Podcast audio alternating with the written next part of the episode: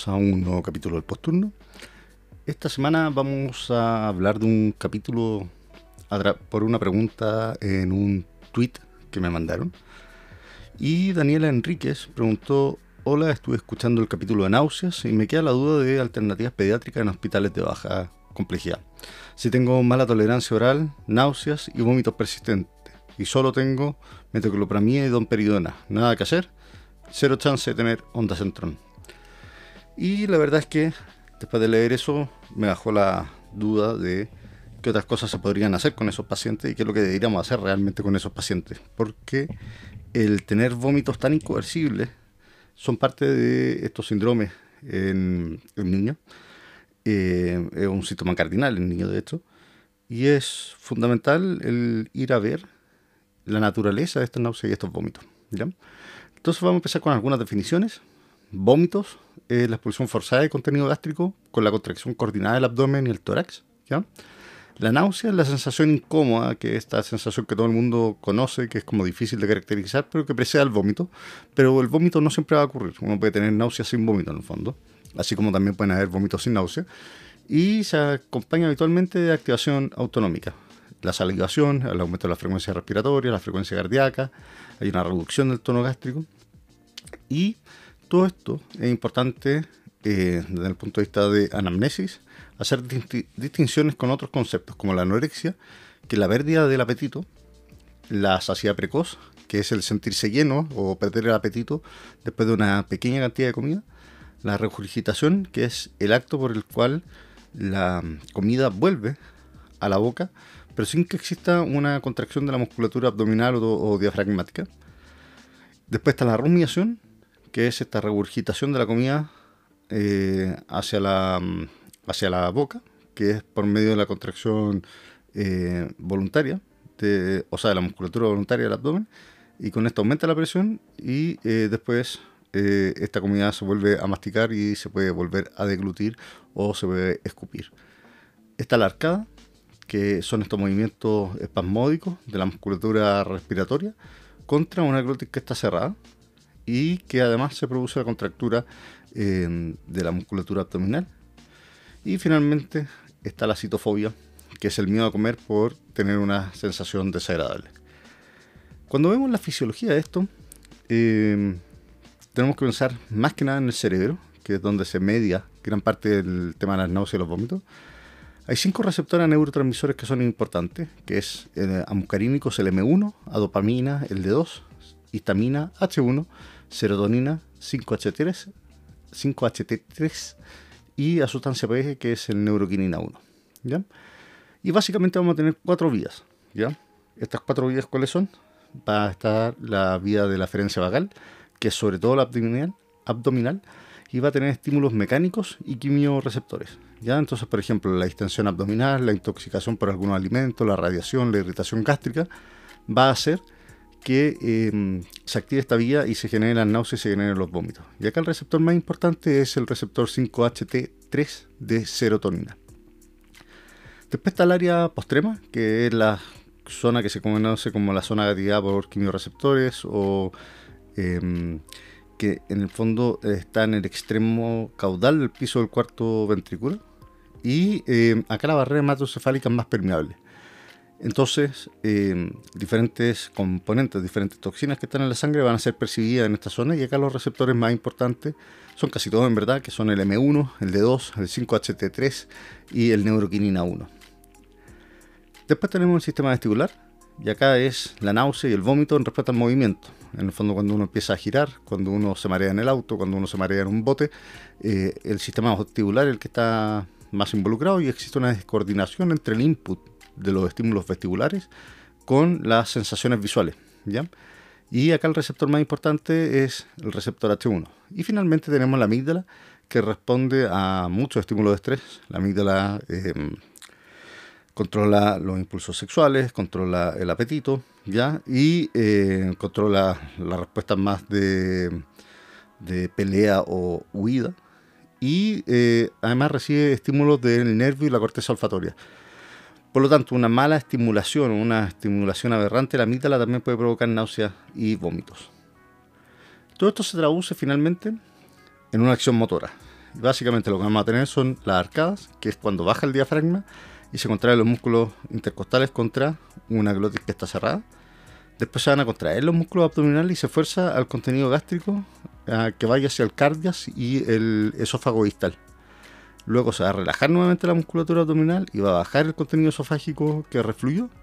Y la arcada y este movimiento se va a hacer más cíclico y cada vez más seguido. ¿ya? Hasta que finalmente se provoca una contracción abdominal con un ascenso del diafragma que termina en la eliminación forzada de contenido gástrico. ¿ya? Por lo tanto, eso es vómitos, ¿ya? Y, las náuseas en el fondo, ¿ya? Es algo que está definido, no es cualquier cosa, hay que hacer la distinción entre la regurgitación y los vómitos. Y el tema es que vamos a tener, desde el punto de vista clínico, que ir a buscar diferentes cosas, ¿ya?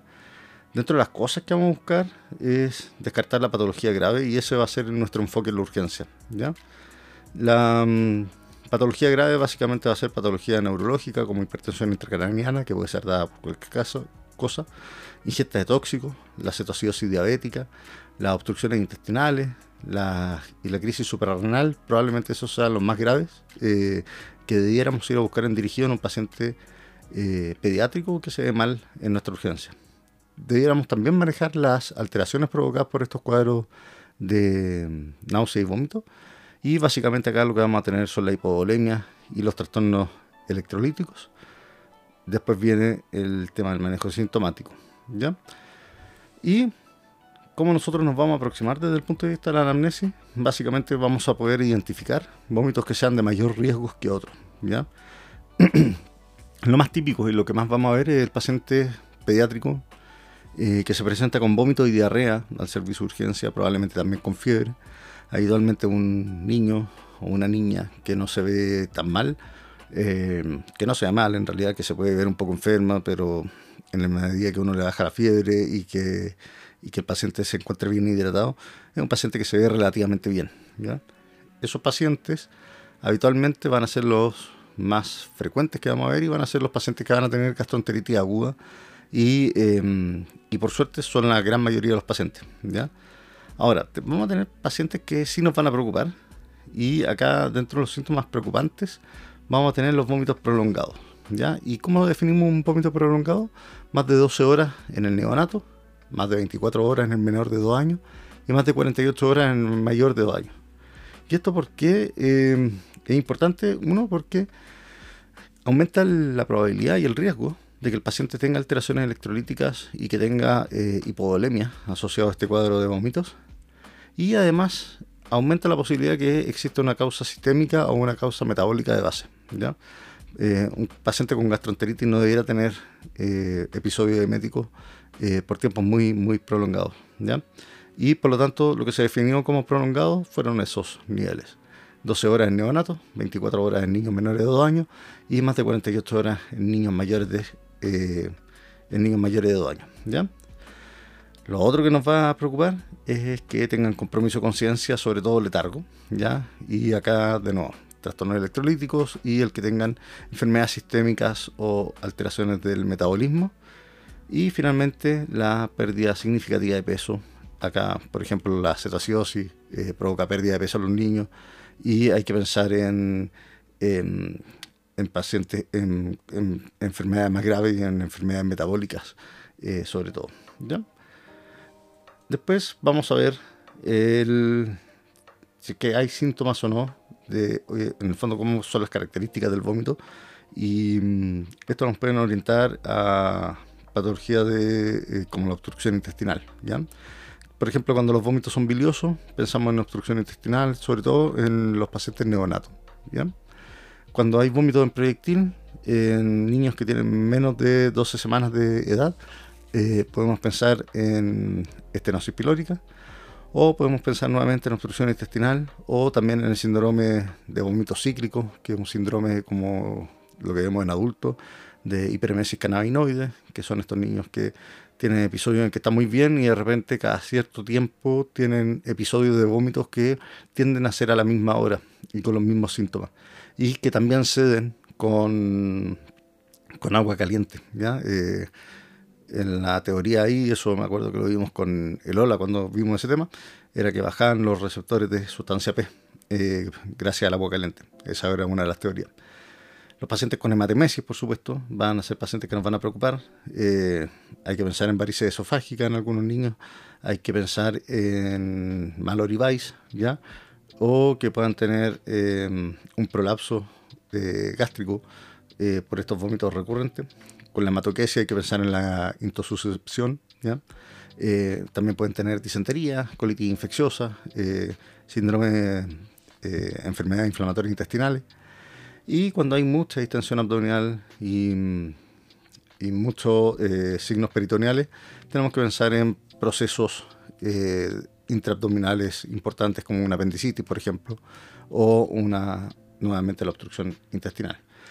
Lo otro que es importante es que como vimos, en el fondo gran parte, de nosotros asociamos los vómitos solamente al tema abdominal, pero también tenemos el tema neurológico, ¿ya?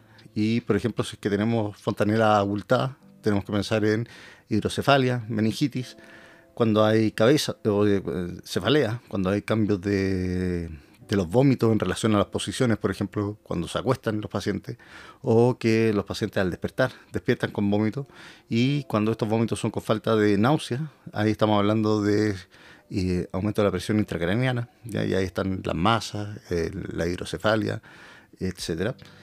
Cuando hay alteraciones de conciencia, convulsiones, hallazgos focales, ya tenemos que pensar en intoxicación de eh, tóxicos, cetocidosis, tumores, eh, errores en el metabolismo, Em, también podemos pensar en infecciones del sistema nervioso central.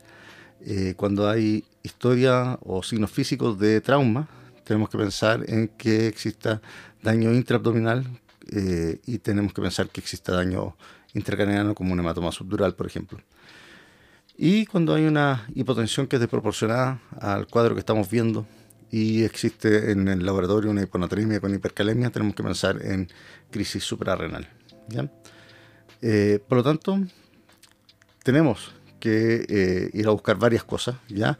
Y dentro de los síntomas que nos van a preocupar, nuevamente, los vómitos prolongados, el letargo, la pérdida de peso, y después tenemos que ir dirigidos a ir a buscar si es que existe algún componente eh, que nos sugiera que va a haber un proceso intraabdominal quirúrgico, sobre todo los cuadros de obstrucción eh, intestinal, en donde va a caer el vólvulo, la estenosis pilórica, la intosuscepción, donde, van a, donde uno también podría incorporar ahí la apendicitis, por ejemplo, los divertículos de Meckel y eh, tenemos que ir a buscar síntomas neurológicos pensando en patología que es neurológica, tiempo dependiente, como las elevaciones de la hipertensión intracraniana, infecciones del sistema nervioso central, o que sean manifestaciones de cuadros sistémicos, como por ejemplo la cetocidosis diabética. ¿ya? Después tenemos que hacer lo que solemos hacer habitualmente, y es ir a buscar e ir a indagar un poco más en otros síntomas. ¿ya? Em, ahí tenemos, por ejemplo, eh, la diarrea, ya que por lo general cuando la diarrea y los vómitos empiezan más o menos al mismo tiempo eh, y llevan pocos días, la etiología más probable siempre va a ser la viral, ya. Igual hay que pensar en cómo se ve el paciente. Siempre tenemos que evaluar al paciente eh, en su totalidad con la evaluación primaria, en el fondo, y ver que, que no tenga nada más complicado, porque también podría ser una sepsis. cuando el paciente se presenta con rectorragia, hay que pensar en suscepción nuevamente. Y la fiebre es algo muy en específico, ¿ya? Eh, lo vamos a ver en la mayoría de los cuadros virales, por lo tanto la mayoría de las gastroenteritis agudas van a tener fiebre, pero también eh, lo podemos ver en otros cuadros infecciosos que nos pueden dar náusea y vómito, como la amigdalitis, las neumonias, la citus, ¿ya? Eh, por lo tanto la fiebre no es un muy buen indicador, y menos en los niños que son muy buenos para tener fiebre, ¿ya? Cuando hacemos una anamnesis, tenemos que ir a buscar contactos, tenemos que ir a buscar alimentos que pudieran ser, em, que nos pudieran orientar en, qué es lo que pudiera estar pasando con este paciente. Y eh, dentro de los antecedentes que nos van a interesar es ver si que hay enfermedades con algunas alteraciones congénitas, ¿ya? ver si que no tiene alguna enfermedad genética o alguna enfermedad de nacimiento que nos pueda orientar a lo que esté pasando ver si existe, existen retrasos en el desarrollo del paciente, ya que, muchas veces cuando los pacientes no empiezan a eh, llegar a los hitos del desarrollo, hay que ir a buscar en ocasiones em, enfermedades sistémicas o enfermedades metabólicas que sean importantes y bueno, ir a buscar síntomas o preguntar por síntomas y enfermedades neurológicas que tenga como antecedente el paciente. Con respecto al examen físico, si es que nos enfocamos solamente en el tema abdominal, ¿ya? Eh, hay que ir a buscar distensión, hay que ir a buscar dolor localizado. El dolor también es localizatorio en los niños, ¿ya? Y em, por lo tanto, un dolor en fosa ilíaca derecha, tenemos que pensar en apendicitis, ¿ya?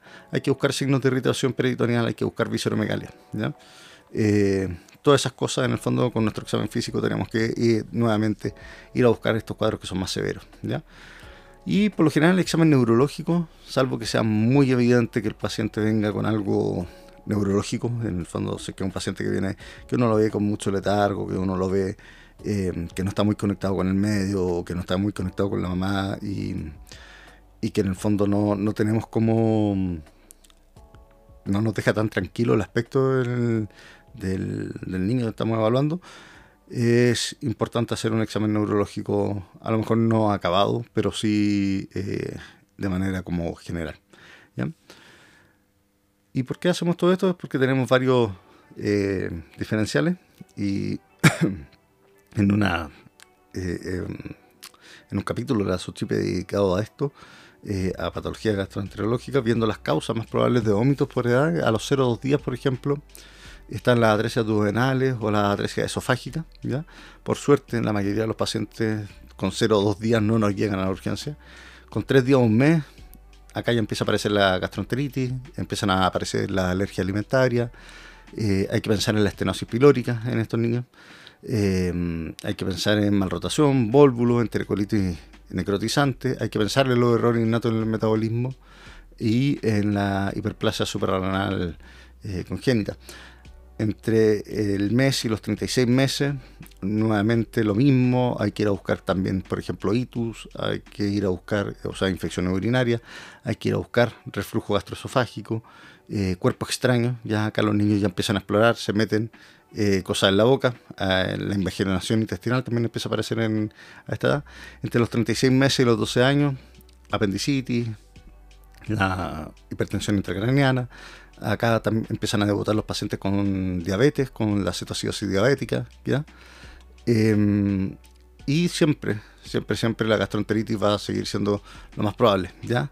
Buscar infecciones en otras partes, ¿ya? Entre los 3 años y los 12 años, buscar, ver las amígdalas, ver los oídos, eh, ir a buscar eh, cómo se oculta el pulmón. Ya muchos niños vomitan y tienen náuseas solamente, por, o sea, no solamente, pero porque tienen una neumonía, ya, por lo tanto no es localizatorio o porque tienen una amigdalitis.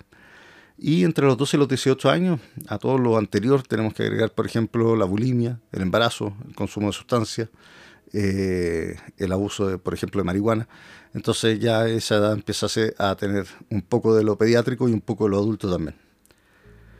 ¿Y eh, qué pacientes vamos a estudiar con el laboratorio? Bueno, los pacientes que tienen vómitos que son prolongados, ¿ya? Em, y acá básicamente lo que queremos hacer es ir a buscar causas. Entonces, causas más generales como falla renal, glucosa, vamos a ir a buscar lipasa, Vamos a ver las pruebas hepáticas, orina completa, cultivo y además nos interesa ir a ver cómo está la parte hidroelectrolítica con electrolitos. Vamos a ver también un recuento hematológico. Ya, pero un laboratorio bastante acotado y es como bastante general. No es como que vayamos de inmediato nosotros en la urgencia a buscar eh, errores innatos del metabolismo. ¿ya? Pero hay cosas que no se nos pueden pasar y, por ejemplo, paciente que está con vómito y náusea, hacerle un hemoglucotest es algo fácil, simple, eh, barato y nos puede ayudar un montón en el manejo del paciente.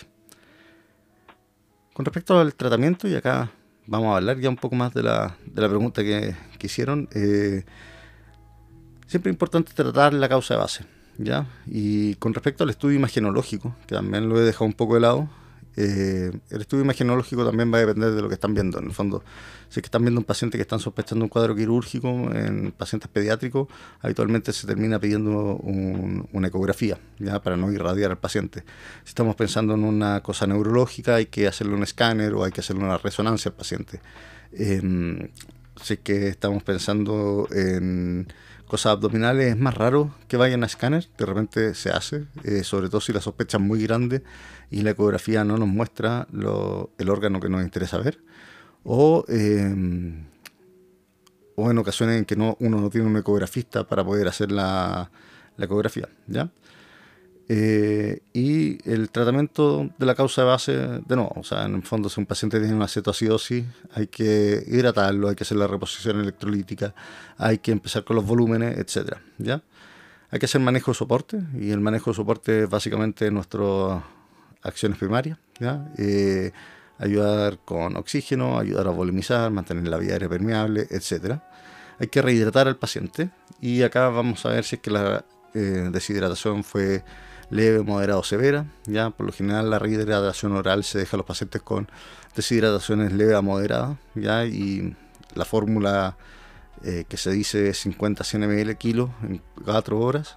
Y luego se mantiene 10 ml kilo por cada episodio de diarrea o 2 ml kilo por, vía oral en cada episodio de vómito. ¿ya? Eh, si que el paciente no tiene deshidratación clínica, o sea, ni siquiera está con deshidratación leve, sino que no tiene, solamente se le puede dar la, o sea, uno solamente debiera darle la mantención después de cada vómito o cada diarrea, para que no se vaya a deshidratar después por eso.